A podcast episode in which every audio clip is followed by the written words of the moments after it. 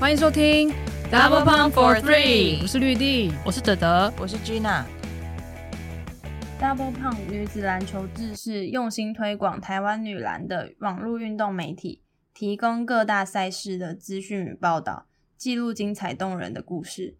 在 Double Pump for Three 的节目里，可以听到球员、教练分享生命历程，看见不同世代的台湾女篮缩影，跟着 DP 的三位伙伴一起拼凑这些片段，参与完成这幅女篮全景图。别忘了按下抖内赞助支持，我是刘星宇。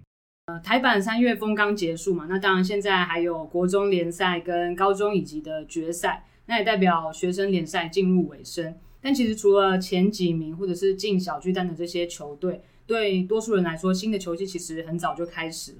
那最近招生大作战应该也是如火如荼的进行中，陪伴他们的这些基层教练更是令人尊敬，他们非常的辛苦，可以说是最有运动家精神的一群人。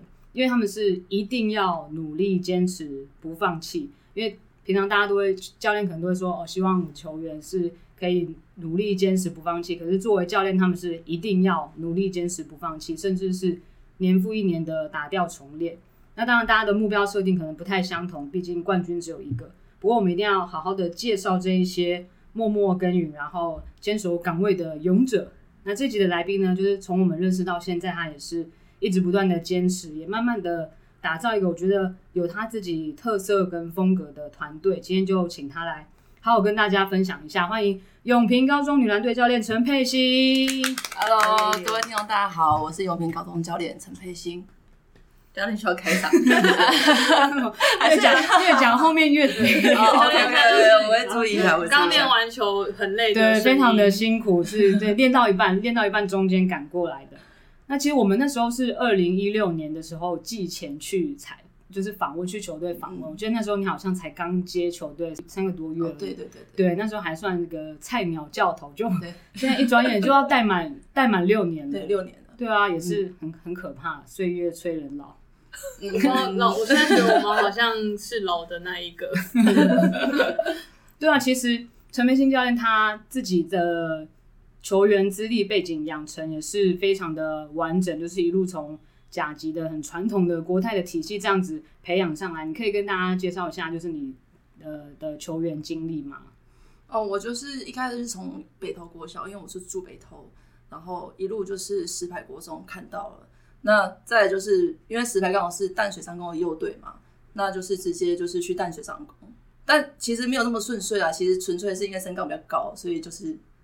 被选到，然后淡水商工，然后之后到文化大学这样子，对对，所以一路上其实都是接受非常的、非常的严格，然后非常的专业的这种，就是专业球员养成的这个这个体系。那那时候什么样的机缘下会成为教练？其实你那时候研究所读的也算是相关的嘛，运动教练的。对，我是读运动教练，可是那时候其实我其实在大二的时候就已经呃有一些运动伤害。那时候选择就是不要继续往职业方向走，就从像文化大学，我们在旁边协助当球经的部分，所以那时候我就有去，其实没有我没有想要往教练这方面走，是去到处打工啊，各式各样的，啊，可能有饮料店啊，有 DVD 店，甚至还有 Nike，就是 DVD 店这个名字听起来 哦，这个就是，因为我们要保留，因为我们要不起 DVD 店，后来就去那个 Nike 打工嘛。然后最后是刚好有一个英文因缘际会，就是以前我的母校石牌国中，对，然后因为他们是以前是一个夫妻在带的，对，然后是因为他们可能有小孩比较小，所以需要有人帮忙，所以那时候想说，哎，那反正去学一下好了，看是不是可以从这个旁边的角度去看，哎，我们教练以前在教什么，或是他们现在可以教什么，那我喜不喜欢？对，所以才慢慢的先从助理教练开始，然后最后就是也是有一通电话就打给我说，哎。朋友的朋友介绍说：“哎、欸，永平现在缺教练哦，你一去就总教练哦，要不要去？” 然后也没有管这个，对，也没有也没有说先后顺序啊，说哎、欸，整个情况是怎么样，或是运作什么的。其实我那时候也没想这么多，只觉得说不是不太适合吧。对，因为其实我不太喜欢讲话。对，以前我当球员就很不爱讲话，所以常常被高中教练骂。对，然后那时候觉得自己应该不会那么啰嗦，不喜欢这样一直 push 别人这样。就想说，嗯，反正现在也不知道要做什么，好像可以去试试看，对，所以才去了永平高中到现在。所以你去永平之前，就是完全不知道这支球队的状那时候的状况是怎么样？不知道状况，我的印象是停在我高二的那一年，因为永平也是进第七名，就是第一年进第七，进前八强啊。那时候我还觉得，哎、欸，永平是个传统，对，觉得还蛮有竞争力的这样子。可是就停留在那时候，对，那你就傻傻就去就去接，然后就一路接了六年。呃，对，中途一定会有想要放弃的念头，对，因为真的是太辛苦。对，但是就是基于那个感情跟球员建立有些感情，就觉得说，哎，放掉了。其实，在下个教练来接的时候，其实最受伤的不是教练，因为你可以拍拍屁股就走人。那最受伤的是球员，他要重新适应一个教适适应一个教练，所以最受伤的是球员。所以我那时候就有点放不下，他们这样还要重新开始，因为你的基础已经不是这么好了，你还要这样子重新适应，是非常。辛苦的，对，对，那其实就是陈培新教练接手永平之后，然后这么多年下来，也是有逐年的不断的进步嘛，慢慢有成绩。二零一八年的时候，就是打进打进预赛嘛，应该是执教三年的时候，嗯、那时候进预赛，对，然后隔年就是重返，就重返八强，就是第第七名这样子，对，对啊，就是成绩也是一路的这样子成成长。我觉得基层教练是非常辛苦，就是我们接触这么多的可能。高中或是国中的球员，还有这些教练，其实可以就是可以听到他们的很多的故事，就是他们平常在带球的时候，其实有很多外人不知道的辛酸啊，或者是挫折，当然也是会有一些成就。那你觉得你那时候在接手永平的时候，或者是一直到现在，中间有碰到过哪一些困难？困难吗？是一直都有困难，挫折也是一直都有挫折。但我觉得最挫折的应该是刚。接手前两年，这个挫折感就是我输了整整两年的球赛，就一场都没有赢，没有都是黄单，永远是黄单。所以我们把第一张红单就是供奉起来，就觉得这个应该要裱框。对，因为那时候我的球员生涯可能也没有呃输了这么多场比赛，等于这两年是把我整个球员生涯的场次全部输光。然后你又是刚接手一个球队，你会觉得哇，你刚接手一个球队。又输了两年，是不是自己有问题？对，所以那时候其实挫折感是很大。你用什么方式，还是一样是输球。对，所以我觉得这个是在那时候的我是，因为也没有人帮我，我也没有诶前面的老师或教练可以带着我，全部都是我自己用自自己揣摩，或是用以前学的方式去带他们。对，那你那时候应该讲放弃，非常想，对，因为。呃，我觉得非常想，其实不怪不外乎是一直输球，但其实有一部分也是，其实我们来多大多来自一些经济能力比较差的，对小朋友。那那时候我其实也是兼课老师，对，其实收入也不是很高，对，但常常会有小朋友没有钱吃饭，对，所以其实整体的球队运作是很困难的，对，那你不得不牺牲自己很多的东西。所以当你输球，然后。又自己可能自己生活也会有一点困难，但你又不忍心这样子，对，所以就是一路来都是挫折吧。那你怎么样慢慢的把这些，比如说资源啊，或者是招生这些东西的可能缺乏或不足，一个一个把它补起来？这个就是这个过程是怎么进行？嗯，一开始我一去一定是太换的期，汰换期嘛。那其实我刚进去那高一是有八个人，对，我一进去就开始建立制度嘛，对，因为其实那个那时候我进去时是已经快解散的球队，对，然后大家就是是有一个老师强留说不能解散这样，因为我们毕竟是公立，不能说可能也没有人想要去担这个东西，对，好，那我一进去开始建立制度之后，八个变三个，哦，对，可能理念跟你不合的。或是不适应你的带法，或是可能太辛苦或之类的，好，就剩三个。那我觉得无所谓，因为只要能肯留下来，应该就是就是我就可以继续教。好，那我觉得之前是比较困难，是除了这个，是因为家长都没有参与。我很不喜欢一个人带球队，对，我觉得这个只能单方面的告知，因为其实球员、学生会有遇到挫折，会有难过的时候，他们需要舒压，所以我就希望就是。家长是可以做帮我做另外一方面的心灵辅导，你给孩子建立信心，等等，鼓励他。那黑脸由我由我来做，这样，所以我就会透过很多活动，比如说呃，像一些聚餐啊，就是对聚餐，然后或是迎新送旧这种东西来促使，就是家长跟小朋友之间跟教练三方面的连接，对，然后慢慢的，哎，那个有一些可能家家里一些因素，所以家长跟学生的感情其实不是这么好，对，但透过渐渐通过这种关系呢，这种交流，家长发现小朋友好像有学到东西，好像比较懂事一点，然后开始会诶跟小朋友一些互动，因为我们会安排一些活动，就是强有点半强迫的方式让他们去做一些互动，意外获得一些效果，他们开始诶觉得。好像可以帮助一些什么东西，然后或者看到自己小朋友哎这么开心，我是不是应该也要哎加入这个球队，而不是说哎丢给教练？我们是不是应该负负起他们自己的责任？所以这时候我们就牵起就是家长这块连接，我觉得最重要，因为我不可能一个人带这么多人去比赛，慢慢建立吧制度，家长的帮忙，我觉得最重要的是学校老师这块，对，因为其实，在因为我们升学学校嘛，其实老师对于呃体育生会觉得说啊，你们都不念书啊，然后又惹一些麻烦啊，这样。所以我刚去的时候，其实导师对球员是不友善的。对，我觉得这次我我也是慢慢的去跟老师沟通，我也花了很多时间去跟各个导师沟通。哎，小朋友怎么样？因为像家访，我就是小朋友的家长，跟老师沟通，哎，这小朋友平常上课状况怎么样？那老师都会先给我反映说他的状况怎么样，那我们再从中去做一些改善。哎，真的有改善之后，老师的那个态度就有点改变。所以其实小朋友也没有这么坏，哎，好像也可以。对，所以就是我是当那个中间的桥梁，从各方面去拉拢，让他们加入这个团队。你听起来像球员的小天使，因为可能一般刻板印象会觉得打篮球的，比如说体保生可能。课业或者是家长不会那么认同女生打篮球，但你进去之后，第一件改变的事情是是这是这种印象。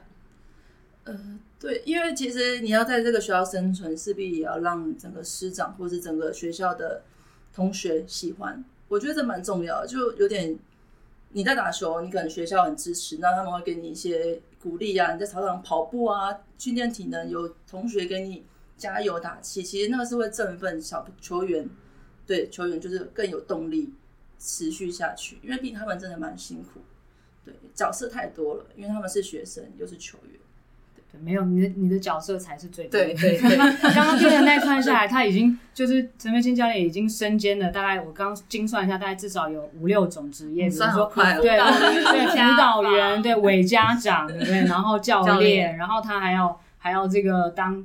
当这个老师啊，哦，老师这样算有当当社工了吧？有对，那有有一点这种有点社工的这个功能，然后还要这个行销活动公司，要办活动，对，要办活动，要串起这么多人，那一一个队十几二十个人，然后还要加上家长，然后你要办活动，该不会粉丝页也是教练经营的吧？呃，起初是 你看看小编，小编，小编，那我们同行，算同行。对，经营不是很好，我要 多学习。那现在后来社群，你说起初是嘛？那现在后来社群是，其实脸书大部分其实我现在会传递下去，说，哎、欸，今天这个今天有活动可以发文，我会让小朋友去叙述那个文字去练习。但他们就跟我反映说，哎、欸，教练，我可不可以创 IG？我说为什么？你这经营都经营不来了。说因为现在年轻人都没有人在用，没有人用。对，我说呃好。我说你这句话可能要换个方式讲，可以多重经营，但不能讲年轻人。对对对对对，我说当然可以啊，如果你们愿意，那你们可以去成立就是新的社群，甚至还有抖音，他们说很多人喜欢。那因为我这个也不懂，对抖音我也不懂。所以永平其实有一个抖音，有个抖音，因为他们都有那些高中大学高中生都有抖音，对啊，一些抖音啊，上我看一下，我也觉得蛮。那你会加入他们吗？他们会邀请你加入？他们爱跳不是吗？他们爱跳啊！我想说，嗯，这不行吧？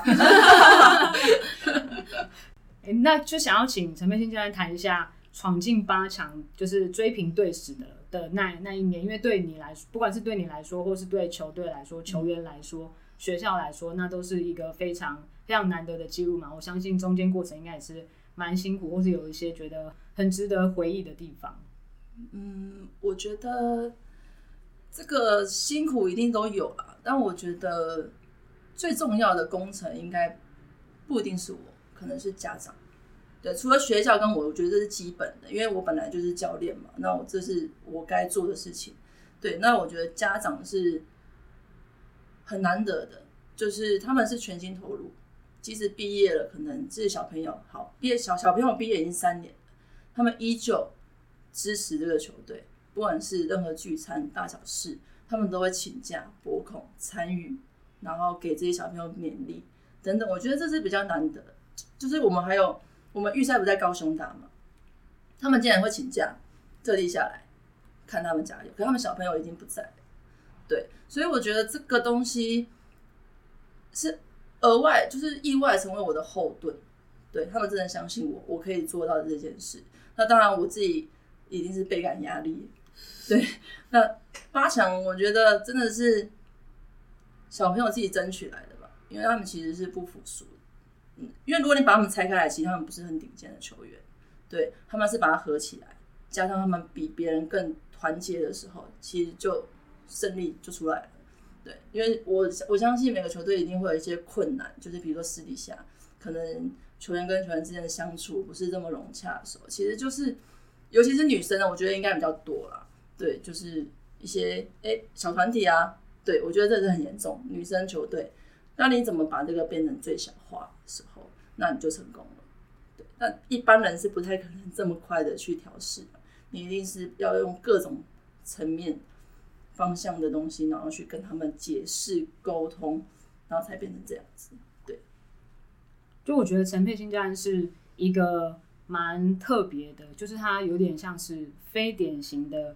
甲组教练，因为一般就是尤尤其是从这么这么顶尖，就是全台湾最 tough 的这个体系出来的人，一般他们都是就像就我们接触到，他们都是比较比较呃严格严严厉，或者是就像对我们一般人也是不会手下留情。我觉得陈佩欣教练就是刚刚也有讲到，他可以获得这么多球员对他的信任，甚至是家长这些家长，就算是他的小孩已经毕业的家长，他们还是愿意持续的在在投入，他一定有他。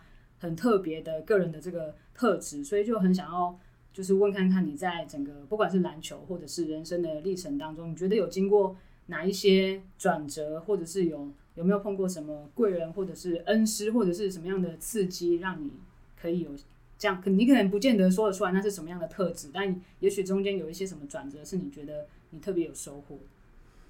嗯，转折点我觉得最重要应该就是我。我重建十字韧带的时候，对，你说第一次还是第二？呃，第一次，第一次，第一次我才十六岁的时候，对，那时候应该是说，呃，我那时候高一，高一联赛打完了，有一个比赛好像是叫 I I S F 吧，好像只限高一高二可以比赛。对，那时候就觉得哇，太棒了，就是有限年龄，这样高三不用打，那我可能争取到先发。那时候就很兴奋，然后每天都超认真。隔天好像比赛的时候。哦，那时候很壮观了，因为那时候其实中华队都在国泰集训，嗯、所以其实我们高中生练完后面就接大队，对，然后整个中华队都坐在边边。后来我们打了全场，我就去抄球扑空，然后跌倒，就扭到脚，我也听到咔咔咔这样子。后来我就很认真想要回手站起来，但我发现我站不起来，就断了。可是那时候，呃，我们不知道什么叫断了不断。后来我就到防护室就冰敷嘛，就觉得脚松松的这样子。那时候我防护员还跟我讲说啊没事啊，什么？我说我明天可以打吗？我现在也不要比赛，你们不会觉得痛吗？你没有痛？呃，有点痛，但我觉得好像就跟扭到差不多，因为以前比较没有那个知识，也不知道那是什么东西，就觉得哎、欸、扭到而已嘛，好像可以对包起来再打。对，那时候就很兴奋。对，后来那时候隔隔几天吧，好像他们就终于跟我讲了，就是说我没有办法打。好，这就过去了。后来我们就复健的时候，其实就很沮丧吧？对，因为我们就会开课表嘛，那复健要做什么？后来刚好有个学姐跟我一样，对，她现在也是蛮厉害的，就是也是在基层当教练。后来那时候我们就一起受伤了，对。后来她是非常一个很正面，很正面。杨雅慧吗？哎，对，怎么知道？哦，在基层大一届，对，基层当教练。对，他那时候，因为他是我上一届嘛。然后他就是很乐观啊，然后他受伤也很认真做复健。后来我那时候看到学姐在那边做复健，我就很沮丧在那边，好，我不想做啊，不想做。后来他就跟我讲了一一番一些话，让我有点忘记，可是就是会让我就那时候就是把我拉起来。所以我觉得他在那一个阶段，因为可能我十六岁的时候也是很蛮难过，因为知道自己要开刀啊，然后自己坐电车啊，然后看到外面的风景，然后自己默默流下眼泪，有小剧场。对，我突然想起那个山路的。对，后来他就鼓励我，所以我觉得他算是我在挫折中的第一个贵人。对，那第二个就恩师，那不外乎一定是美丽老师。对不管是球场大小事，或者是整个球队的嗯经营模式嘛，其实梅老师其实做的很好。然后在他的技术，这就是就是不用说，对，这这就是 没话说。因为他教的很细，对，苗老师其实把任何的东西都教的很细，所以让我也可以这么细的教下面的学生。对，不然我可能说叫你做，然后讲不出为什么。对那现在小朋友真的是没办法，就说叫你做，然后不跟他解释，对，所以我觉得那我的恩师应该就就是梅老师了，对。我会知道杨雅慧是因为我有看到你自己有 po 贴文说你对篮球的热情是因为他找回来的，呃，对，我。哦，很很厉害，你就自己 po 在这 自己 po 的，对，那时候已经失去热情了。我想说，我人生怎么这样？要巅峰的时候就就就正要起飞的时候，对，又受伤了。那第二次起飞的时候，可能就回去高三嘛，虽然没有顺利夺冠，那第二名，但是我那时候刚好是可以选 U 十八的，有选上，那我也觉得蛮开心，你可以术后重建，然后回到这么高强度的的舞台。但回来之后。过年回来，我还自己提早回去训练，之后我又断了第二次。对，所以那时候我就觉得啊，真的是，要是老天爷是不是要给我就是不同的方向走？对，因为我觉得重建第二次其实因为同一只脚，所以对我来说其实蛮受伤的。对，所以那时候才想说，可能需要转换跑道。那你这一路走来，是不是家人对你来说也是蛮蛮重要？我看你们好像家一家人家庭感觉感情很好。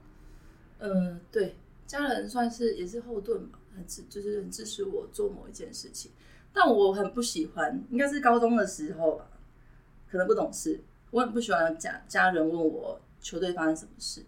对，其实我蛮自闭的，我也不太喜欢回家，因为他们会问问我怎么样怎么样，然后其实 都不是关心我，都说啊你不能这样啊，你可能要怎么做，可是其实那时候的情绪只是想要有人附和你而已。就是我训练，因为应该说大家只看到外面的光环，说哎淡水商工啊名校啊这么厉害啊，对，然后很多福利啊这样。其实身在当下的人才会知道里面的各种压力、压力跟、哦、辛苦哦，辛 苦辛苦，对，压力与辛苦，对对对，这个是没办法用言语去说给别人听的，是。真实在里面体会的人才会真的明白，对。所以我不喜欢，那时候是不喜欢的。那之后离开了之后，其实家人也是鼓励我，哎，你想做什么，那就先去尝试，试到你喜欢的，你再去决定你要做什么。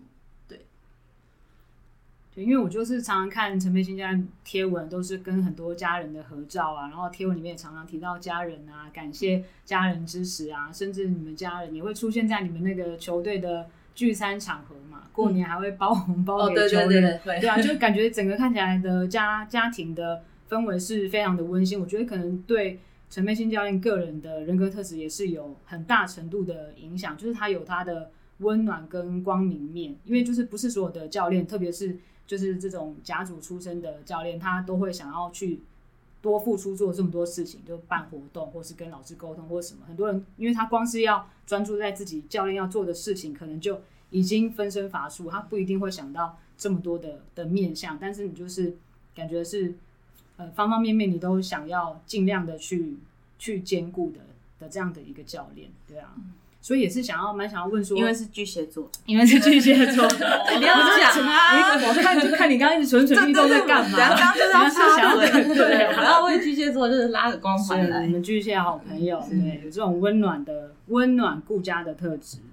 那你那时候因为当教练的时候，也是等于是，哎，那个那个叫做什么什么过河摸石子过河摸石子过河，对对，就是因为你也是不懂嘛，然后一边学一边做，也我也蛮好奇说，就是台湾是不是好像没有很多教练可以进修的资源？嗯，对，呃，你想。说我进修的方式吗？对啊，就是蛮想问你，其实其实是因为主要是因为那天，因为我们不是办那个，啊，我们有看到，对，我们办那个 She Plays 的活动嘛，交流赛，然后那时候也有邀请永平去，然后那时候就是球队没有比赛的时候，他们就坐在讲台那边，就是可能等待休息，然后就看到陈佩欣教练就在看书，对，拿出一本书在那边读，然后他好像有不小心有偷看到那个内一些内容，是不是？我忘记了，我确定是篮球，对，好像我在从后面的，对，好像跟球队经营还是什么有关的。那那不然你分享一下，你是在看什么？我觉得觉得我们两个 变态，对啊，我就坐在那里呀，就是很醒目啊，一个教练坐在那边这样看，教练要不躲起来看，对啊，他坐在讲台上啊。就那本书是那个，它的名称是《团队从传传传球开始》啦。因为那时候其实我球队已经就是有一些状况出现，可能就会变得比较。极端，就可能是也是因为我的关系，那时候的讲话的言语可能有有刺激到小朋友他们，所以他们可能就是说，哦，好，那我就教练可能说，好，那得分越多，应该说贡献嘛，我只讲贡献，但他们不知道贡献有很多种，他们可能就是拿了球就是自己投投掉，完全没有团队意识。后来我就觉得，好像是我的方讲话的方式是不是刺激到他们，导致他们的可能。真的可能价值观跑掉啊，或者怎么样？然后我就看了那本书，那本书是那个 John Wooden，就是伍登教练，他是那个 UCLA 的一个总教练，还蛮厉害的。对，然后他就是，呃，我只挑了几个我觉得适合我球队的啦，就是主要是心吧。第一个我觉得印象深刻的是，他是讲说情绪控管，就是你们应该要控制好自己的情绪，而不是让情绪控制你，因为当你被情绪控制了。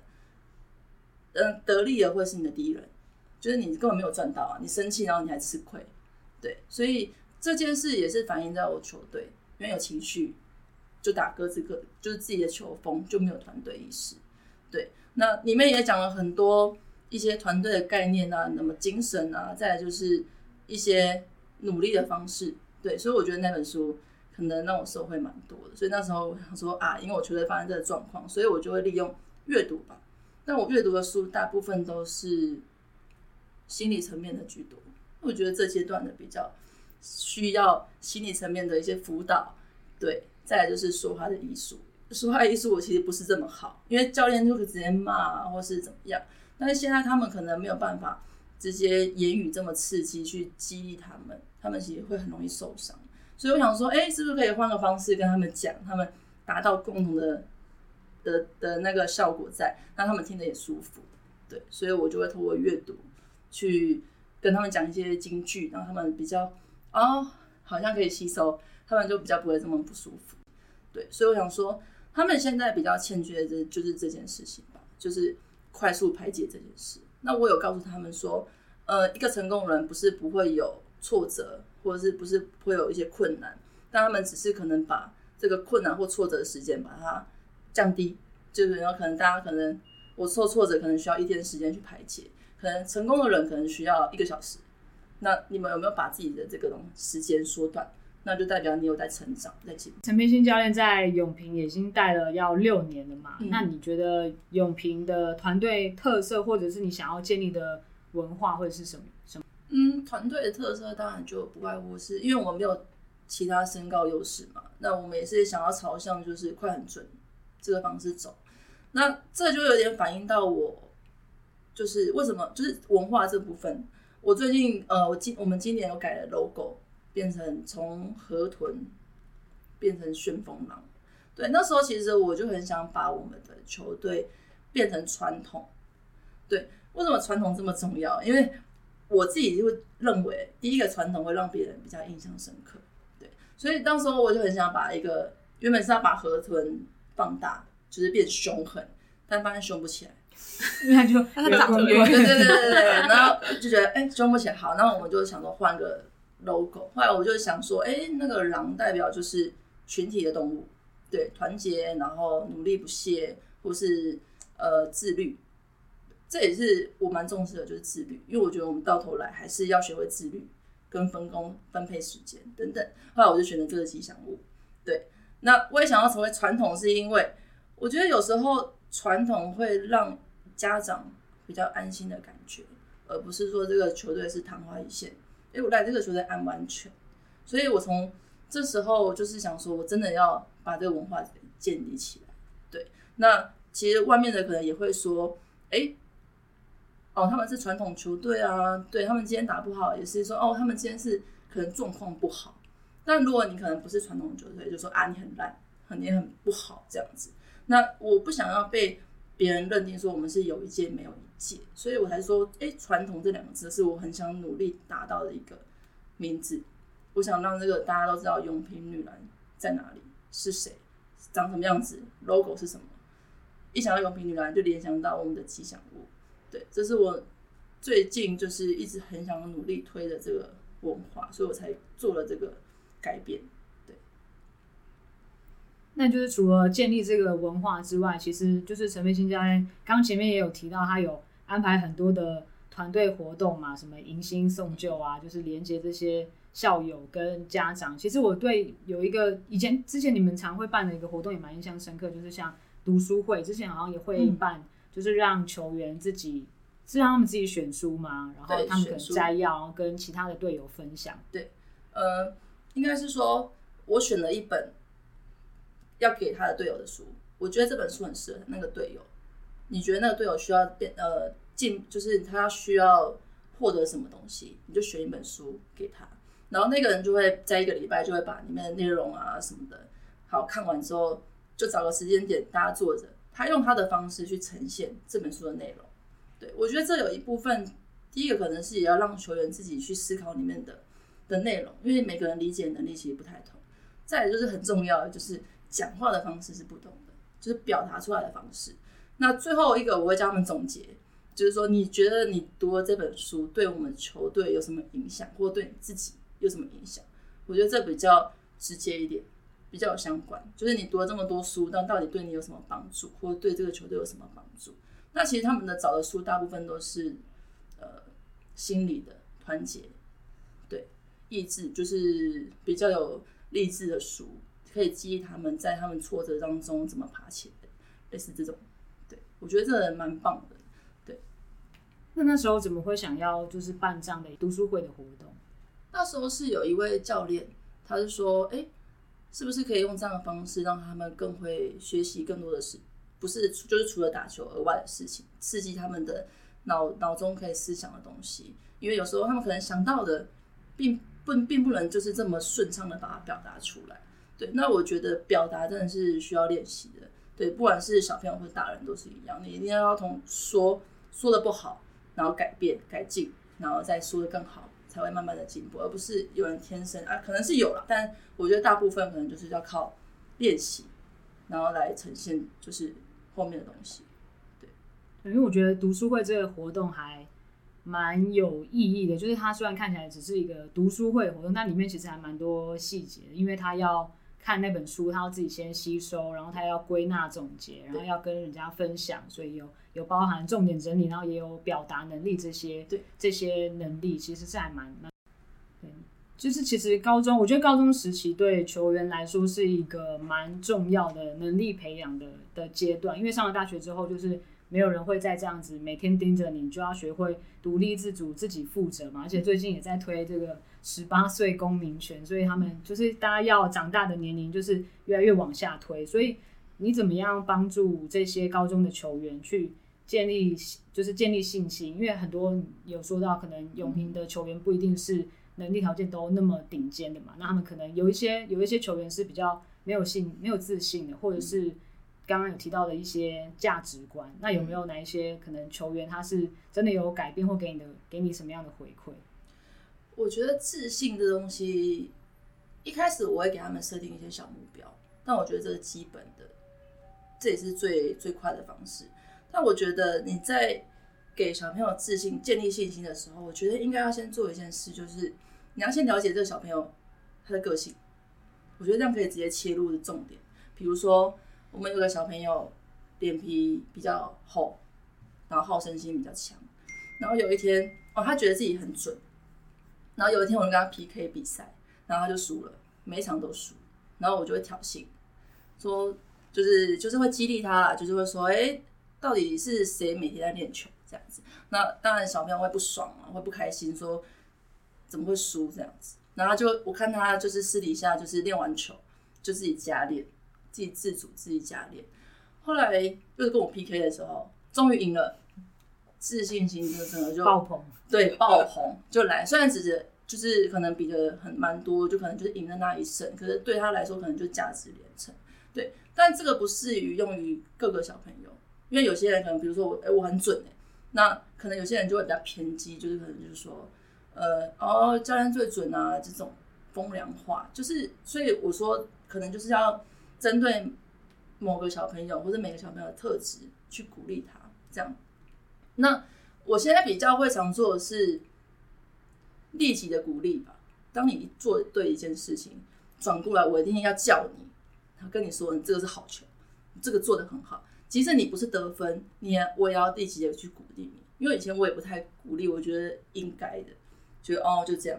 可是他们其实会比较，就是你要鼓励，你应该就是每个都要鼓励，而不是说挑挑某个人这样子。对，所以。我现在就是从这个方面去帮他们建立一些信心，对，让他们最近有比较好一点的，就是真的会觉得教练重视我，对，教练好像比较看得到我了，对，大概是这样子。我觉得陈佩欣教练现在非常有经验，他已经可以写出一本他自己的带队的秘籍，已经不是那个六年前我们刚刚去去那个球球队访问的时候那个。好像还不是不是很熟的那种，就是菜鸟教头。他刚刚在分享这段的时候，感觉就是脸是很有自信。对，刚刚讲的这些内容好像都可以在那种什么，就是打造正能量。对，他有教战守则，对，那那个守则一条一条这样列下来。他每年结束之后，他自己会回顾的时候，马上要跟球员讲。因为他们其实你你私底下讲就没有那个感觉了，氛围都不在，所以他们觉得哦，教练敷衍，就是这样子，所以。当真的要对，真的是要给予正能量，对。那因为你跟球员看起来好像就是没有什么距离，平常你们的互动方式是会是长什么样子？嗯、什么样子是什么类型？外人看起来比较没有距离，可是我也觉得我跟他们没距离，但他们觉得他们跟我有距离。对，这也是我们后来有私底下沟通才知道的事情。他们觉得我很难亲近，不太好聊天，那他们就会问我底线在哪里。我就会跟他们讲底线在哪里，就是我的嗯耐受度在哪里。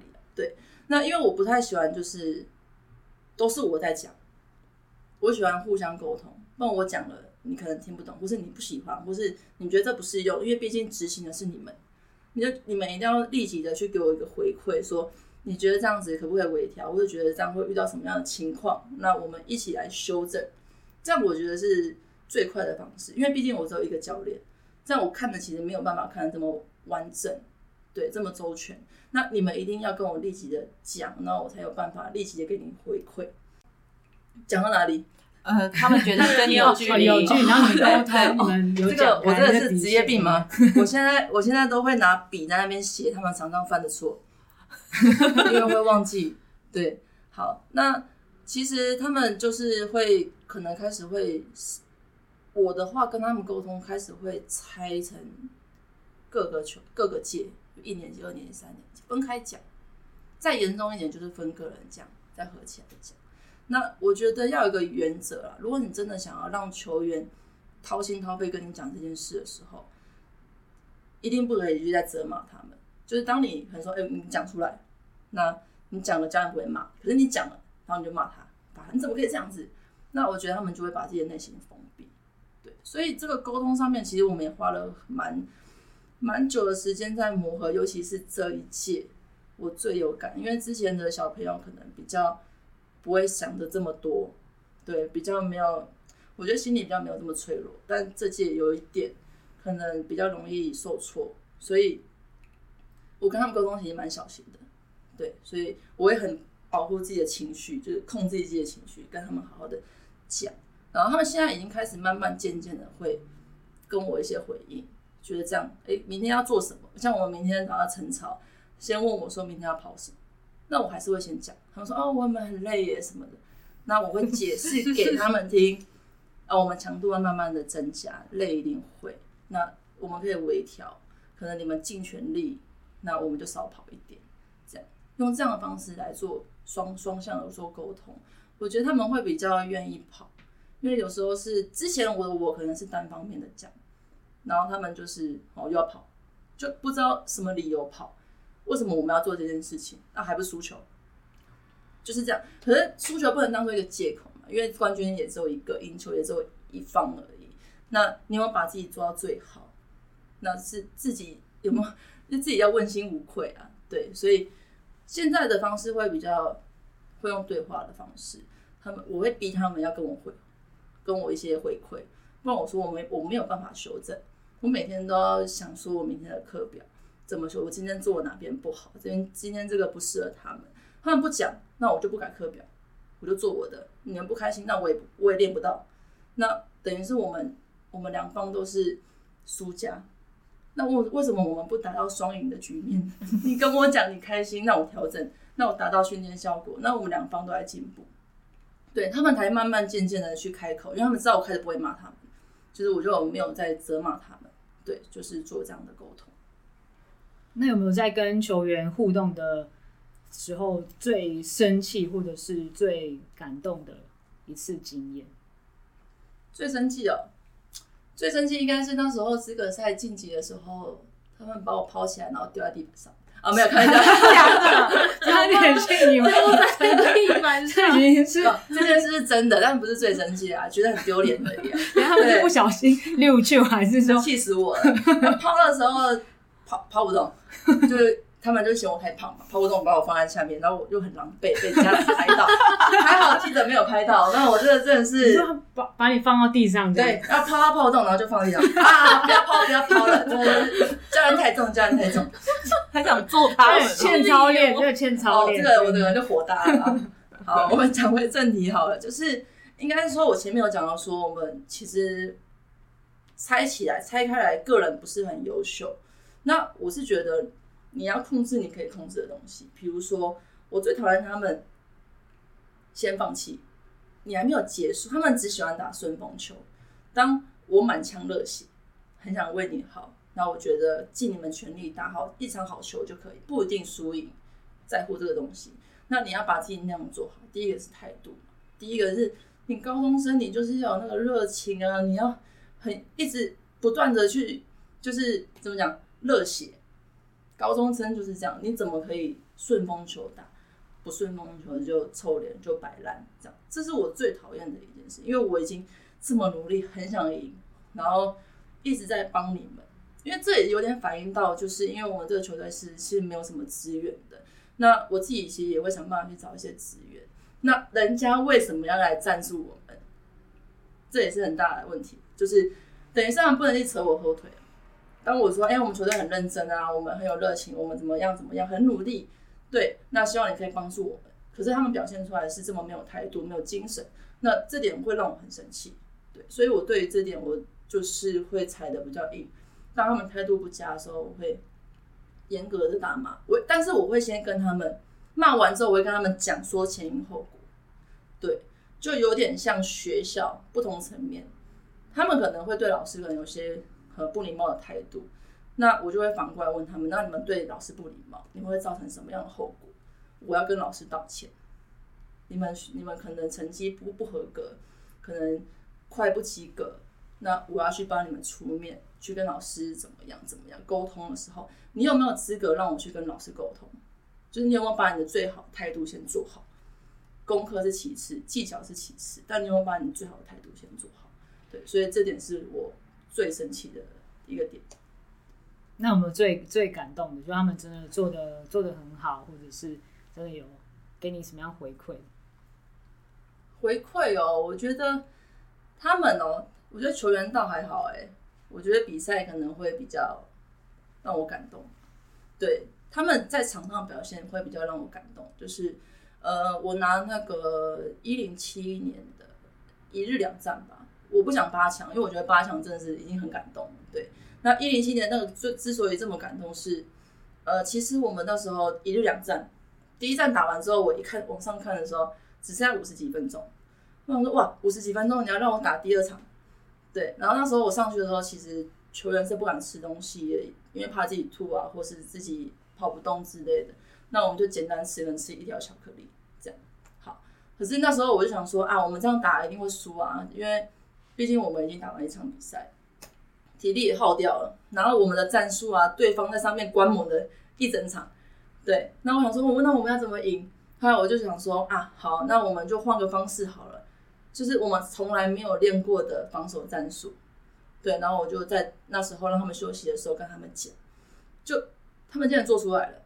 我觉得这个应变能力是会让我真的很感动的一件事情，因为不是每一届都可以这样子，就是临时去应变这件事情，所以我觉得这个点有让我很感动，对，他们撑住那个场面，觉得他们自己也很想要，其实也很想要把那个比赛拿下来，所以很专注在那个场上。对，我觉得你讲的重点就是专注，对，因为很想要，所以专注。那那就是做对球队或者对球员，或是你自己个人来说，你接下来还有什么样的目标？嗯，团队的部分，我希望达到一个极致的竞争力。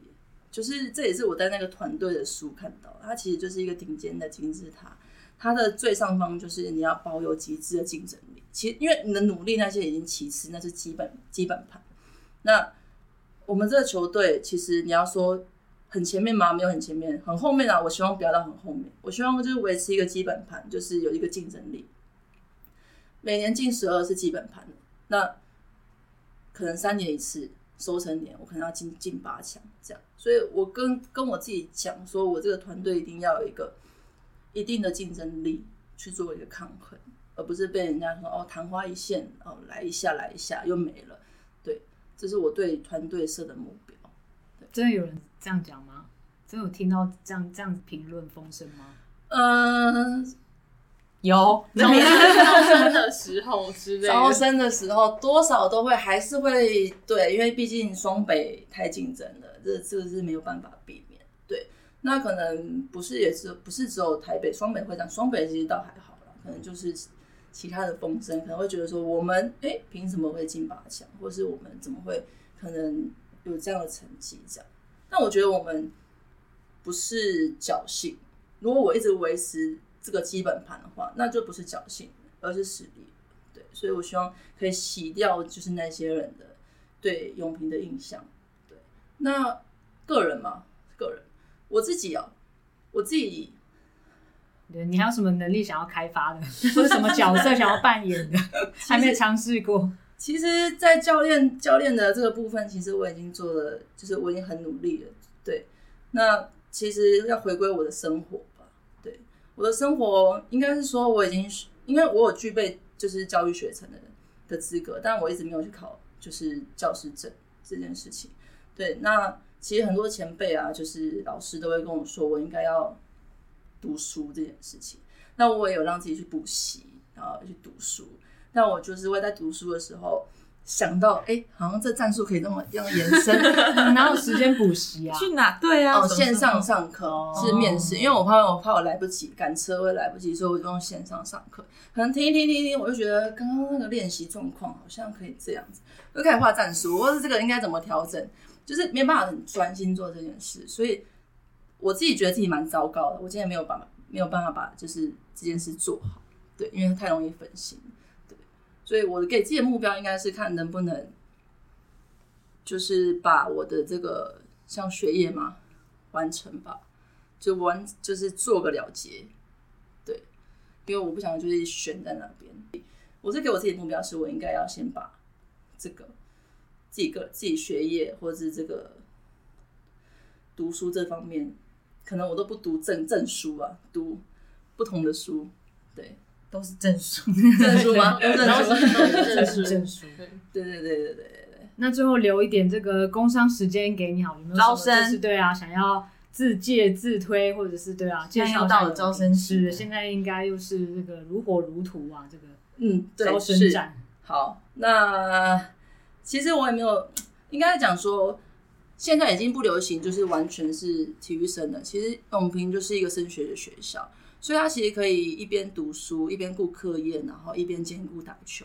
那打球其实说是跳板嘛是，但他我们现在成绩也没有到很后面，还是有在成长。对，所以如果想要双管齐下的，就是喜欢篮球的学生小朋友，他们可以来挑战一下。对，如果你很喜欢篮球，那我们可以提供这个舞台。对，那你以后跟大学不一定要升上家族或是前面的学校，你也可以来考虑我们这边，因为其实我们升学的学校大部分都有。对，像今年我们已经有一个学生，他的国英数与均标还有前标顶标的，他已经考到不错的学校，他在选择。对，那我就觉得有篮球梦的可以来，对，想要兼顾课业的可以来，对，对，大概是这样。刚刚那段是有讲过很多次吗？因为这 这段其实、哦、这段其实没有列在访纲里面，就是 对，所以他应该没有时间准备，是刚刚临现场才讲出来的，所以这个也是刚刚临场直接发挥，不是以以前有有讲过。没有哎、欸，因为我觉得可能有感触了吧？对，因为毕竟在这个学校也是有六年了，要步步入第七年的。对于招生这东西，其实每年都在发生。其实八强来说，对我来说，其实没有太大的改变。就在我印象中，应该会有点改变，可是其实没有。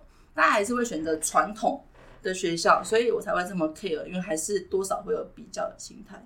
对，但我会比较在乎这点升学。像我今年比较有感，也是因为我觉得不要去着重于名校的这个抬头。因为我们学校不收转学生，我这边要呼吁，我们学校不收转学生，就是不要想说去试别的学校之后你不行再转到我们学校。其实我们学校不收转学生，对我来说是很困扰的。我们转出不转入，对，然后他们可能想说去试一下前面的学校，然后不行再回来，对，然后来拜托我什么的。那我那时候已经讲很清楚了，就是我们有这个状况。那今年。我也一样在讲同样的状况，我帮你分析，你可以去哪个球队，但你要想清楚，对，因为我这边真的是转出不转入，对，所以我今年才很有感，才讲出这些这 这些东西。好，我们今天呢，就是非常的感谢陈佩欣教练在练球练到一半呢，还 就是跑出来拨控来这边跟我们分享了他已经写了六年的这个教战手册，今天一次跟所有人分享出来，而且在节目的尾端，我们还发现了陈佩欣教练另外一个新的身份、新的角色，就可以就是他以后可能也可以开发业务员的 业务员的领域。我会把那一段截到最前面，我怕大家没听到后面，直接先听的。对，有这个潜力，未来也可以朝这个工商对工商时间。那我们今天就谢谢陈佩欣教练，谢谢，今天就到这里了，大家拜拜。拜拜。